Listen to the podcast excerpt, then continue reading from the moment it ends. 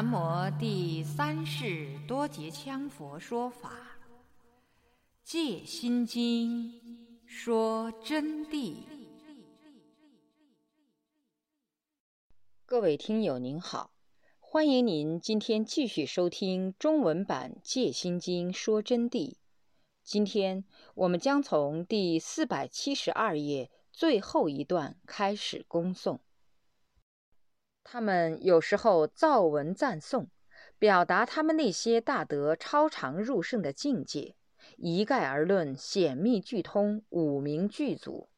我要说的就是，赞誉高僧大德当然是一件非常好的好事，但绝不应该违背释迦世尊的教导，去打诳语、说假话，有时候骗人，为名利利养自己。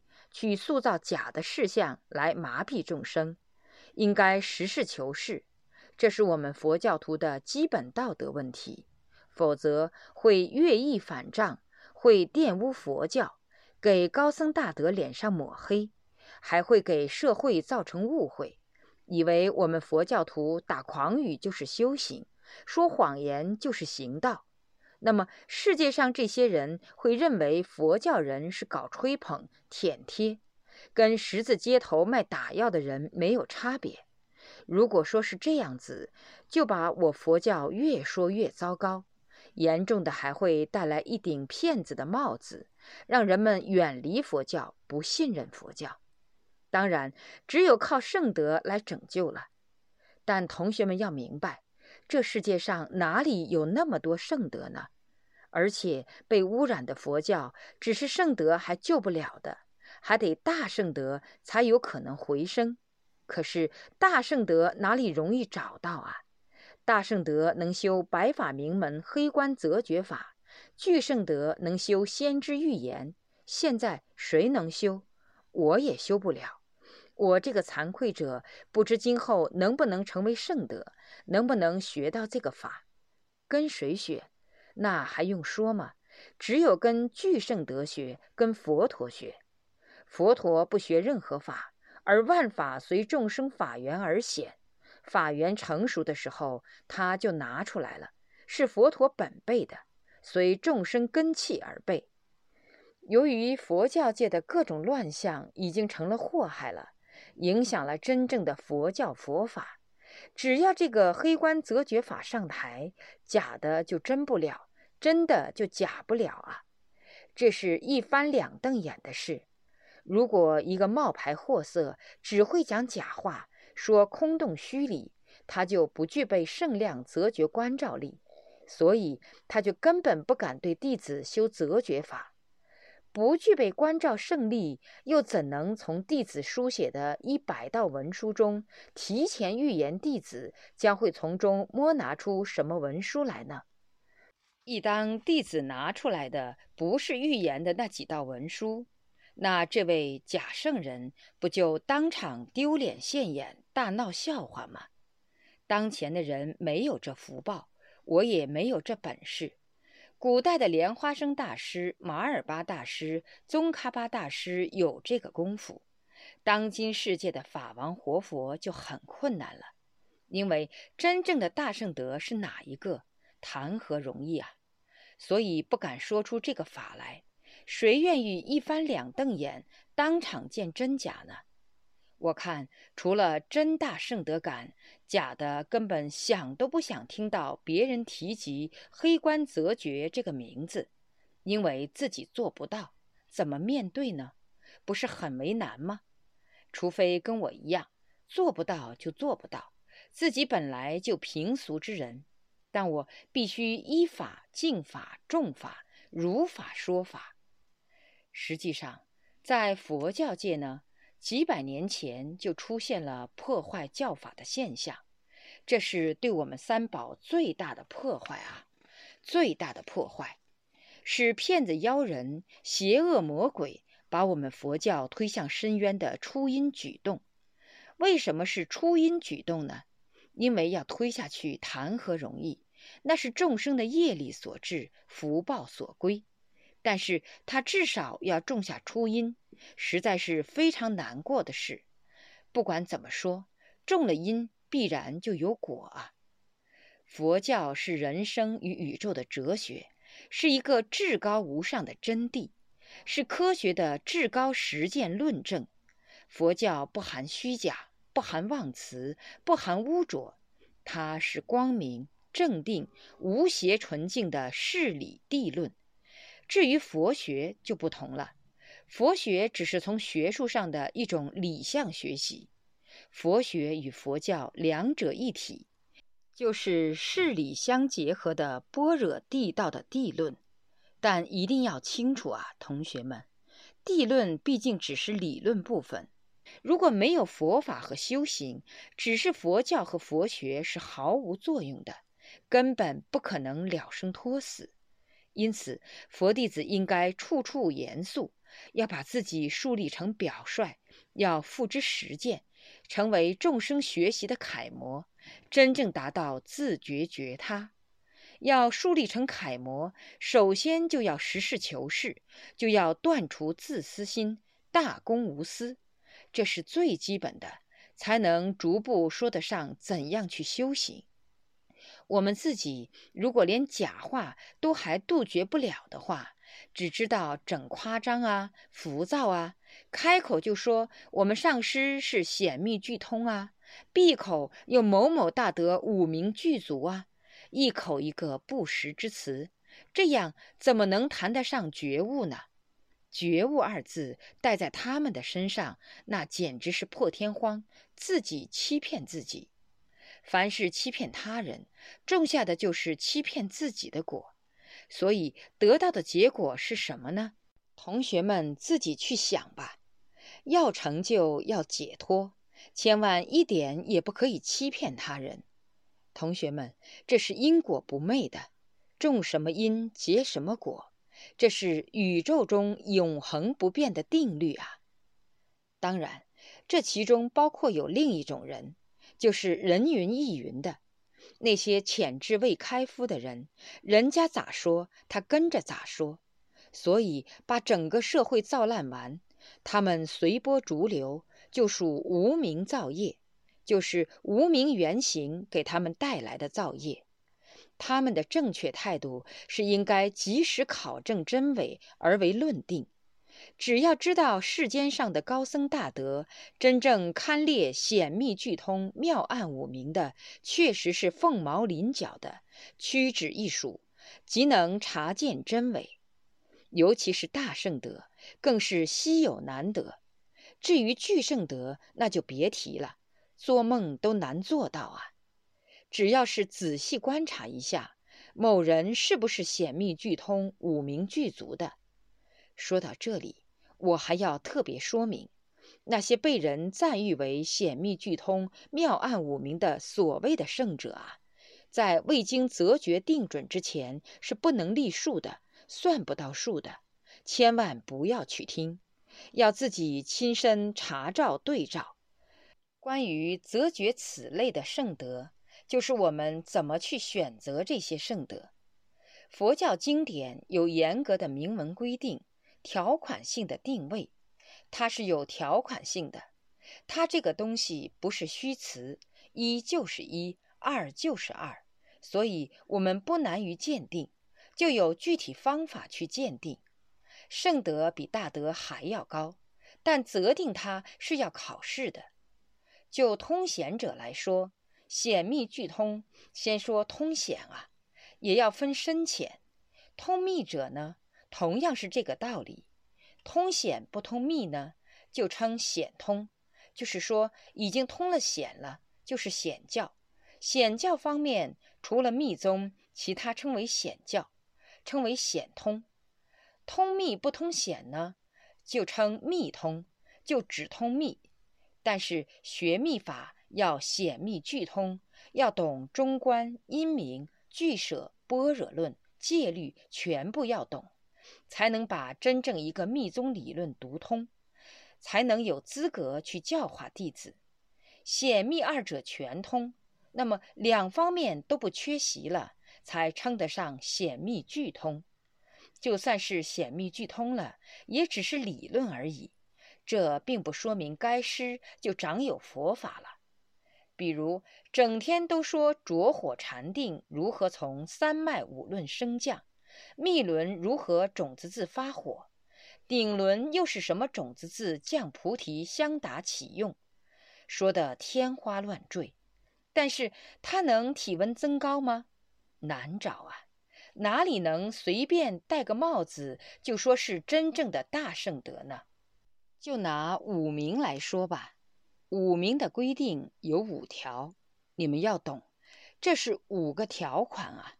通一名不能称通二名，通二名又不能称通三名，必须五名都全部通，完美无缺的，与世俗上专家的本事必须平齐，乃至超过专家学者，每一名都不可以低于世俗的专家。这样子的人呢？才能称五名俱通。如果说五名未达到超人类同科目的高度，不能称妙案五名。五名要达到同科别的高度。比如说，你是学医的，那么就要拿一个医学专家来跟你两个比。你要达到他的高度，就算你通达；如果超过他，那就是妙案一方名。只是说。我会医点病呵，我懂点跌打损伤，我懂一些拿脉针灸啊。我今天给你擦一下子药酒，那个不算五名的，要达到那个高度才能算，要与专家评级。为了能说明白一点，我们现在就来把下面的分门别类的说一下，以经论来简略给大家注解一下，什么叫五名。你们好好来对照，今后你们就不会随便看哪个显密俱通、五名具足的空调子口号了。首先看他懂不懂，这五条够不够？显宗他学的啥？密宗他懂哪一步？就不可能被任何人把你们骗到了。就我刚才说的，这不是上师说的要必须，因为师资规定就是这样的。佛书上的，我可以翻书给你们看的。首先规定的是，凡是密宗的金刚阿舍离，就是灌顶的上师，必须显密俱通，五名具足。如果没有达到这一步，就说明该师这一位上师是要打问号的。除非另外一种情况可以例外啊，那就是圣德或大圣德。这是为什么呢？因为圣德是拿真正的正德、正境、圣量来证明自己的身份。比如，他的功夫已经超凡入圣了。至于什么程度才是圣德，这是今后因缘成熟的时候就会有巨圣来讲了。今天惭愧者的我无法讲这部分，我都是惭愧者。现在讲不出来，为什么？没有这本书，还是完全不懂。惭愧者能知道些什么呢？你们怎么想都行，我不行，不知说什么好。好了，我们就先说显通。称得上显通的呢，是在精通经律论三藏教理的前提下。要经律论三藏教理都通，在这个前提下，必须对佛之至高无上的真理，就是般若有所了悟，至少要觉悟到般若的真谛实相，这一点是必须要的。精通经律论三藏的前提下，还要对般若真正正道，正到它的实相境界，深与浅，我们先不去管。但必须要正道，正悟空性的道理必须要具备。对于显密具通者，必须要深厚了解因明一部论，中观又是一部论，般若又是一部论，戒律又是一部论，俱舍又是一部论。至少这么五部论必须要懂得，并要受金刚阿舍离灌顶，以显密灌顶和内密灌顶。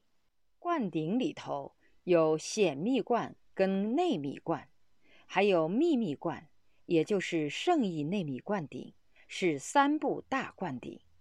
能了解瑜伽部的层次，乃至无上瑜伽部的法义。只是瑜伽部的层次还不行，密宗里头还有无上部的法义，还要通过显密、内密、秘密的灌顶。同时，五部大论必须通，三业要一起修，还要证到升起次第、圆满次第、生缘不二次第的实相受用，得证般若。最后要得证到般若。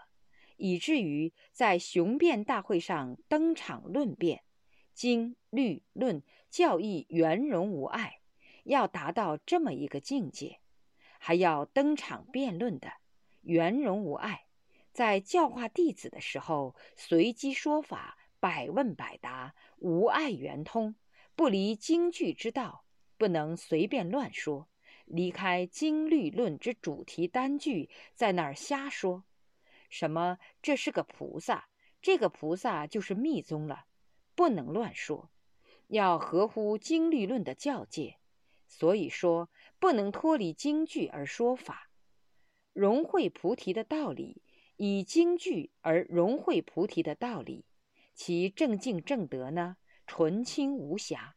正净正德要干净无瑕，乃至是三周感应，就是说。能可以呼动护法菩萨三周感应，方能称得上显密具通，合会于法，道行表里超乎凡情。你说好吓人！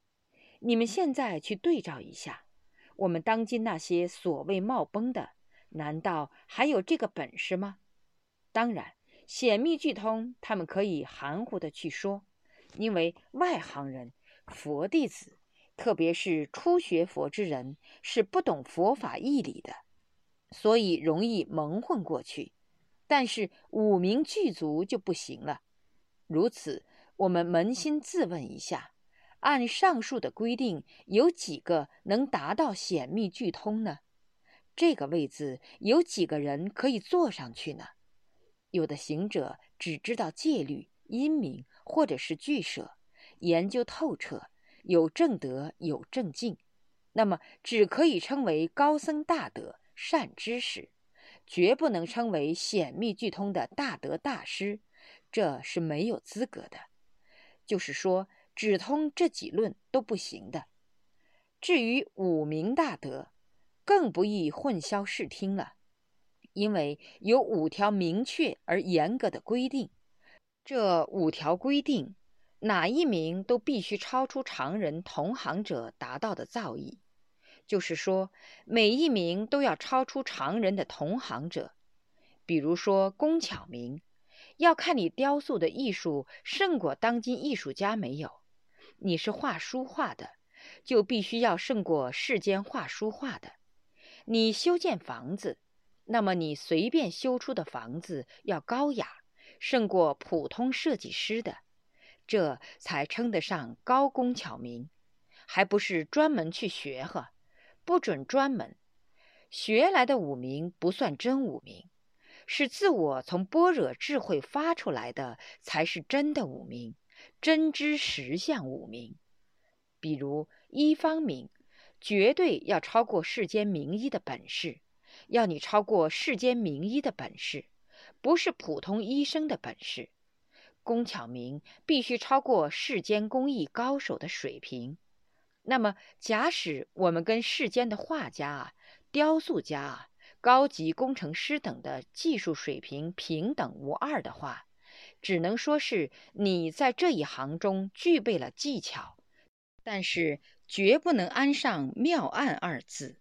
你跟他们平等都不行，只能说具备了这方面的技巧了。何况你懂都不懂，还谈五明？为什么秘法里口口声声要正五明？这说明什么呢？难道这是佛法吗？同学们听明白了，要知道一点：凡是大德或圣者，都是阿罗汉或者是菩萨转世来的，或者是今生修成了菩萨的。你们想一想，如果是一个菩萨。难道还不如凡人的聪明吗？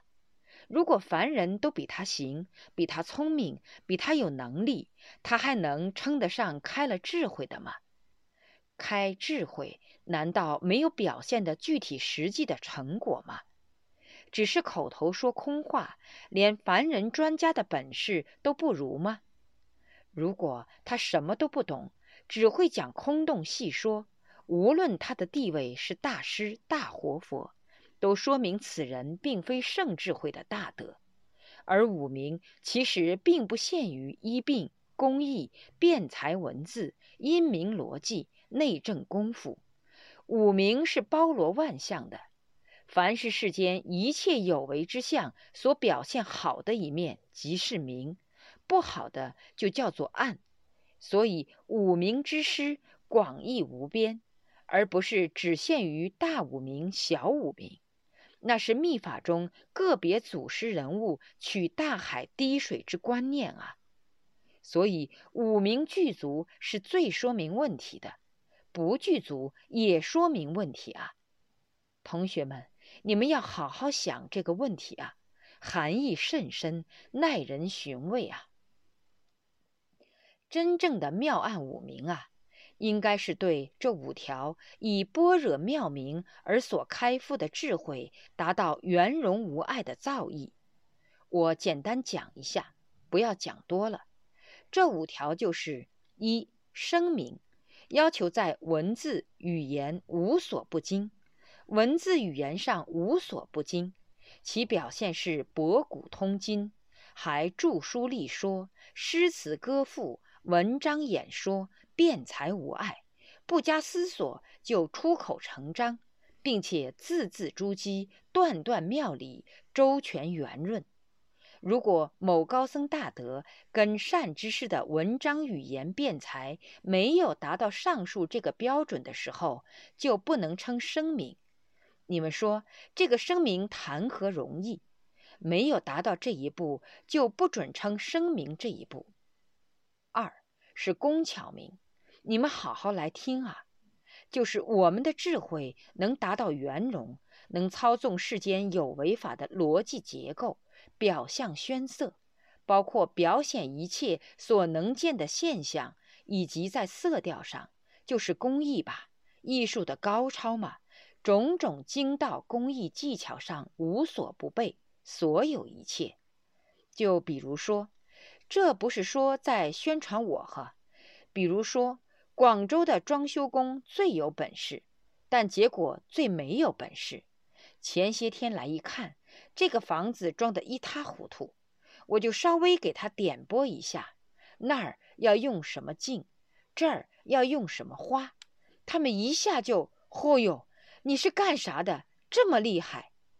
我说：“我就是干这个的。”我把名片拿给他一看，哎呀，我早就听说了。你就是大师啊！哎呀，他说我很高兴。他说你一定要指点我们。你现在随便说两句，我们的门框都变了的嘛。那么这就是表象宣色的关系。我们怎样去表象宣色？怎样去理解一件事情？是从五明智慧当中所产生。当然，我这个东西呢，谈不上五明，肤浅的很。那么五明当中呢，还要包括种种精道的技巧工艺，无所不备，包括工、农、商、学、书、算、计度、数计、音乐、雕塑，就是雕刻等等。也就是说，农工商学等全部都包括，还有营造一切工艺之美学技巧，尤为抓神定位，丝毫不差。为至高，就是抓神定位。看到某人一眼，可以马上用个泥巴都能把他塑下来。只要到哪里，苏轼林园的房子一参观，立刻回来可以造个东西出来，胜过他十倍。就是一切工艺吧。总之叫做一切工艺。譬如雕塑，见人或物。即能以泥巴等来塑造物象外形，外塑造其形象，内凝发于神采，马上就要把它弄出来。又如书画，除能造其形象外，更能寥寥几笔或者是万千笔，而能使这个具体的物形、人虫走兽、山河大地、水草虫鱼、花木土石，无一不信手挥来。乃至于工巧明到炉火纯青的程度的时候呢，闭着眼睛都能画画，根本用不着看。噼里啪啦的，闭着眼睛就可以画一幅很好的画出来。蒙着眼睛，拿个布口袋来蒙到，晓得不？比如画鱼、画鲤鱼，很多画家都能画。但是工巧明如果画成画家们那样水平，只能称通工巧明，但不能称妙案工巧。要妙案工巧，必须超越画家的程度。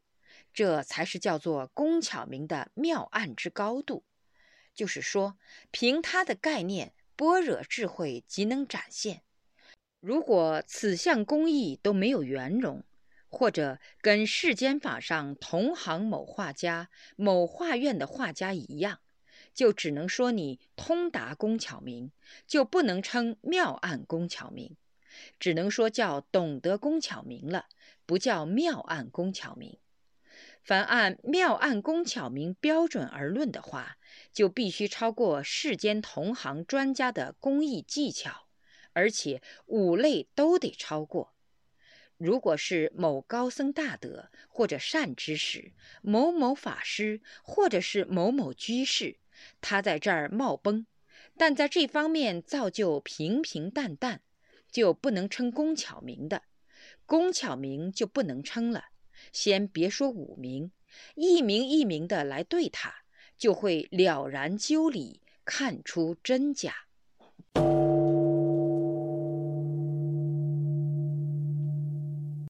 各位听友您好，您刚才收听到的是《戒心经说真谛》中文版，从第四百七十二页到第四百八十一页的部分内容。感谢您的收听。我们下集再会。